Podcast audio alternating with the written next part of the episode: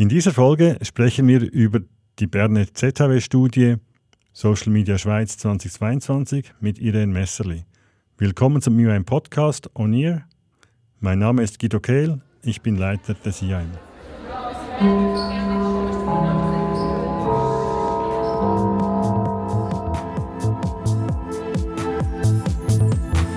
IAM On Ear. Beobachtungen und Analysen zu aktuellen Themen im Podcast.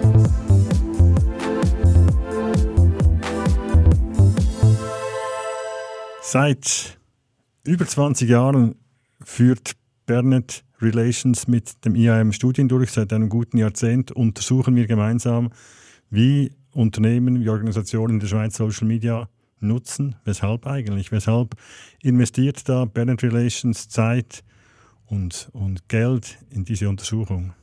Ja, ganz wichtig für uns ist diese Entwicklung auch zu verstehen und anschließend auch äh, einzuordnen, was das bedeutet. Das bedeutet Social Media, jetzt in diesem Fall für Organisationen und Unternehmen, wenn sie kommunizieren in der Schweiz. Wir veröffentlichen jeweils einen Bericht, der allen zugänglich ist. Darüber hinaus haben wir natürlich auch detailliertere Daten.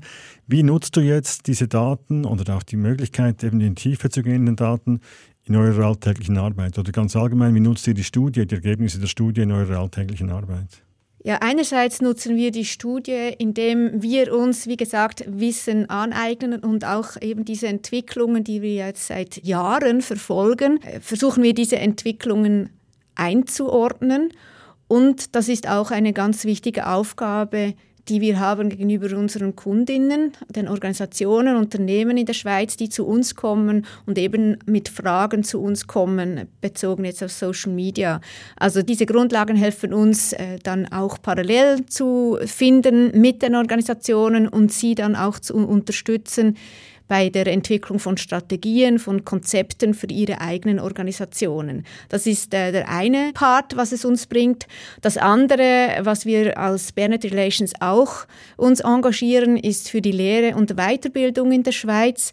Wir dozieren an verschiedenen Hochschulen und Instituten und geben dort auch unser Wissen weiter, dass wir eben einerseits aus der Forschung erfahren und einordnen und dann aus unserer Praxis dann ganz, mit ganz konkreten Cases verbinden. Und das sind äh, jetzt Anwendungen, die für uns sehr, sehr wichtig sind, eben auch uns zu engagieren in der Lehre.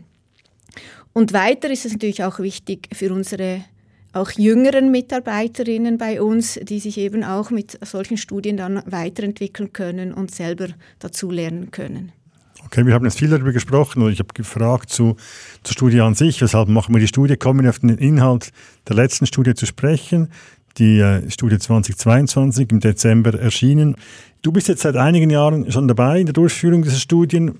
Ähm, wir haben den Vergleich, alle zwei Jahre führen wir diese Studie durch. Was fällt dir auf, so ganz allgemein, wenn du jetzt in die letzten Jahre denkst und jetzt mit, an die neuen Ergebnisse?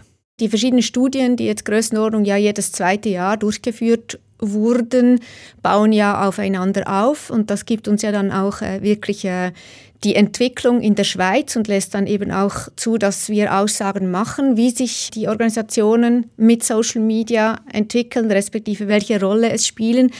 Also wenn ich jetzt auf die Studie 2022 schaue, dann gibt es nicht ein völlig überraschender Punkt, der jetzt nicht absehbar gewesen wäre, was sicher nach wie vor vielleicht ein bisschen erstaunlich ist, aber es war bereits eine Aussage in der letzten Studie, ist doch, dass einige halt immer noch keine Strategien haben, beispielsweise, um jetzt ein Beispiel zu nennen. Aber es ist ein Beispiel eigentlich für etwas, was sich nicht so verändert, wie man sich eigentlich äh, vorstellen könnte. Und das überrascht doch ein bisschen. Man spricht immer davon, dass die Kommunikation sich so wahnsinnig verändert, dass da fundamentale Veränderungen stattfinden, auch in der öffentlichen Kommunikation, in der strategischen Kommunikation. Und gleichzeitig stellen wir fest, das ist auch mein Eindruck, dass die Ergebnisse eigentlich von Durchführung zu Durchführung nicht so wahnsinnig unterschiedlich sind. Was bedeutet das? Bedeutet das, dass die Kommunikationsbranche ein bisschen hinterherhinkt mit diesem Wandel oder wird dieser Wandel größer verkauft, als er eigentlich ist? Wie würdest du das interpretieren? Der Wandel oder auch jetzt eben auch das Aufkommen im etwa 2009 von diesen Social-Media-Kanälen. Ich denke, bei solchen Wandeln werden sie häufig kurzfristig überschätzt und langfristig unterschätzt.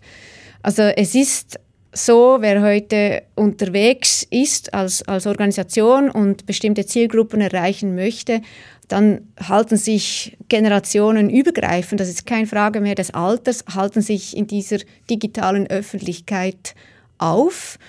Digitale Öffentlichkeit in dem Sinne, dass On und Offline eigentlich wie eine Welt ist. Und das war früher ja nicht so. Und heute ist das selbstverständlich. Und äh, wenn du jetzt ansprichst, dass gewisse Punkte jetzt vielleicht nicht ganz überraschend waren oder Strategien, die vielleicht eben noch nicht vorhanden sind oder auch die Dialogführung, dann stellt sich dann wirklich auch die Frage, ob die Chancen wirklich genutzt werden, die diese Social-Kanäle bieten.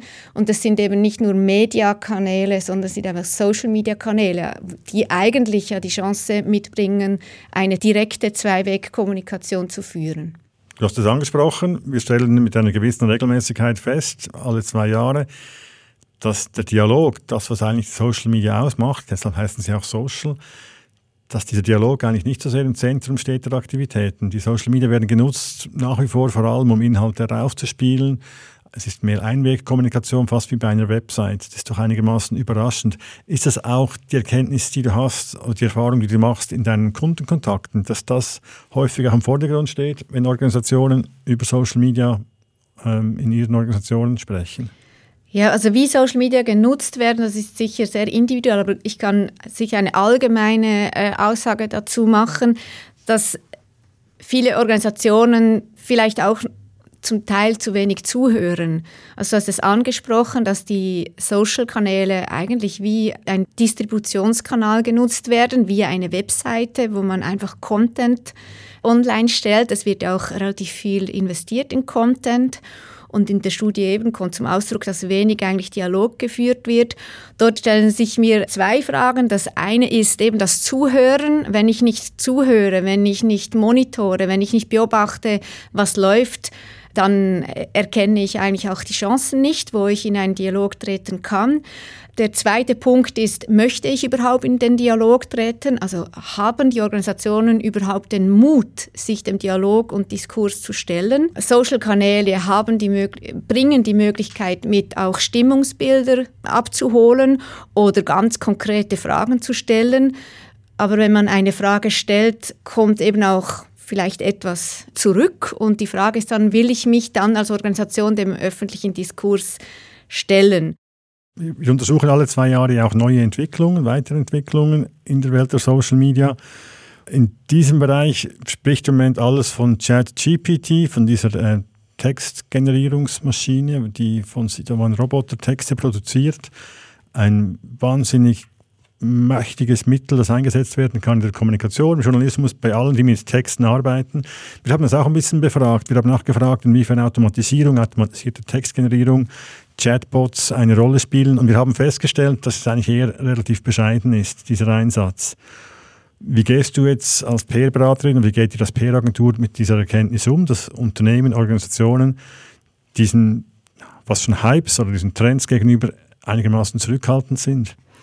Also wir selber sind momentan jetzt beim äh, ChatGPT auch, versuchen wir das für uns selber einzuordnen, wie wir das eigentlich bei allen Entwicklungen tun. Also sprich, sich damit befassen und dann eben auch die Kompetenz erwerben was, äh, und das auch einordnen. Was bedeutet das jetzt? Was bedeutet das für uns selber? Was bedeutet das für die Organisationen? Das ist sicher etwas, wo wir jetzt momentan auch uns Gedanken darüber machen. Und äh, ja, die Zurückhaltung, also Bots gibt es ja schon länger, also das ist jetzt nicht eine neue Entwicklung, ist noch sporadisch im Einsatz oder bestimmten, in bestimmten Geschäftsfeldern, bei Support und äh, Kundenkontakt etc. Sonst beobachten wir das noch weniger. Und ich denke, Organisationen oder auch jetzt haben wir diese Frage ja in der Studie gestellt, dass im Moment auch ein bisschen noch ein Abwarten und Beobachten und Einordnen ist, was da geschieht. Im Moment wird das als sehr große Veränderung überall beschrieben und dort äh, ist sicher auch äh, jetzt unsere Haltung, das wirklich auch mal einzuordnen. Was bedeutet das? Wie viel wird sich das verändern? Und einzuordnen bedeutet ja auch, sich wieder damit befass, zu befassen. Und den Menschen wird es immer brauchen, der eben auch Texte dann wirklich auch einordnen kann, beinhalten die Fake News etc. Und das braucht wieder die Medienkompetenz, das einzuordnen. Und die Chats, die sind so gut, wie sie eben auch mit Daten gefüttert werden und das erfolgt ja auch von Menschen. Also von dem her wichtige Veränderungen, die jetzt wieder stattfinden, aber auch dort geht es darum, jetzt nicht in Aktionismus zu treten, sondern eben das auch wieder einzuordnen. Wo sind die Chancen, wo sind die Risiken, was bedeutet das für uns? Magst du eine Prognose, wie es in zwei Jahren aussehen wird mit dem Einsatz von ChatGPT oder anderen Textproduktionsmaschinen? Äh, welche Bedeutung die haben werden in Organisationen in zwei Jahren? Also Stand heute gehe ich davon aus, dass das schon zunehmen wird. Aber wie häufig, denke ich, es ist momentan ein Hype, auch vielleicht eine Angst damit verbunden. Was kommt da auf uns zu? Haben wir es überhaupt noch im Griff? Äh, dominieren künftig irgendwelche Chats uns Menschen? Was bedeutet das? Und ich denke, das wird auch wieder ein bisschen äh, eingeordnet werden. Aber dieser Schritt ist sicher auch ein wichtiger Schritt. Die Frage ist, wo ist man als Organisation unterwegs? Wo kann man das einsetzen? Mhm. Ich möchte zum Schluss noch auf einen Umstand zu sprechen kommen, der mir aufgefallen ist auch. Wir stellen jedes Jahr oder alle zwei Jahre die Frage, ob sich Aufwand und Ertrag so die Waage halten oder ob es mehr Aufwand oder mehr Ertrag ist, was man mit den Social Media erzielt. Und mein Eindruck ist, dass es eine Weile so eine Tendenz gab, dass man den Ertrag als höher einstufte und fand, der, der Aufwand lohnt sich, weil der Ertrag, der zurückkommt, ist dann größer. Jetzt habe ich das Gefühl, es hat sich ein bisschen ge äh, geändert, die Stimmung ein bisschen gedreht. Man hat das Gefühl, man steckt eigentlich mehr rein, als man am Schluss hinten ähm, zurückbekommt. Gibt es eine gewisse Ernüchterung und gibt es auch eine Ernüchterung, wenn du jetzt in die Praxis schaust? Gibt es eine Ernüchterung in der PR, was den Einsatz von Social Media betrifft? Also meine Hypothese jetzt, äh, warum der Nutzen als kleiner erachtet wird, als was man letztendlich äh, investiert, ist für mich sicher auch die Frage, wie wird das gemessen? Ist das wirklich auch zielorientiert? Also hat man sich Ziele gesetzt und kann man das effektiv messen oder ist das wie so ein Grundgefühl? Was sicher wichtig ist, ist eben auch, dass man einen, ab und an mal auch einen Boxenstopp macht. Und das heißt nicht, dass das, was man jetzt vor drei, vier, fünf, sechs, sieben Jahre aufgebaut hat, dass es heute nach wie vor einfach genau das ist, was es braucht. Sprich, man muss auch auf Social Media, aber auch allgemein in der Kommunikation einfach auch viel iterativer vorgehen und immer wieder auch Boxenstopps machen, sich selber überprüfen, machen wir das Richtige. Sobald man einfach distribuiert und es passiert nichts, kann ich dann auch eigentlich gar nicht wirklich dingfest machen, woran liegt es denn? Also man muss sich selber auch ähm, challengen challengen und dranbleiben. Und darum auch wieder das Stichwort zuhören und monitoren. Wenn das nicht passiert, weiß ich, spüre ich auch und sehe ich eigentlich auch gar nicht, wo dann die Menschen unterwegs sind, die für mich als Organisation relevant sind.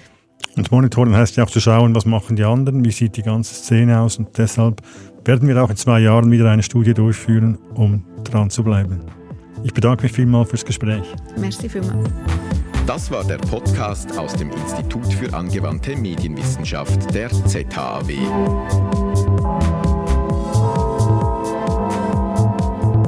Schön, dass Sie dabei waren. Bis zum nächsten Mal. Wir freuen uns, wenn Sie den Podcast auf Spotify oder Apple Podcasts abonnieren und uns eine Bewertung hinterlassen.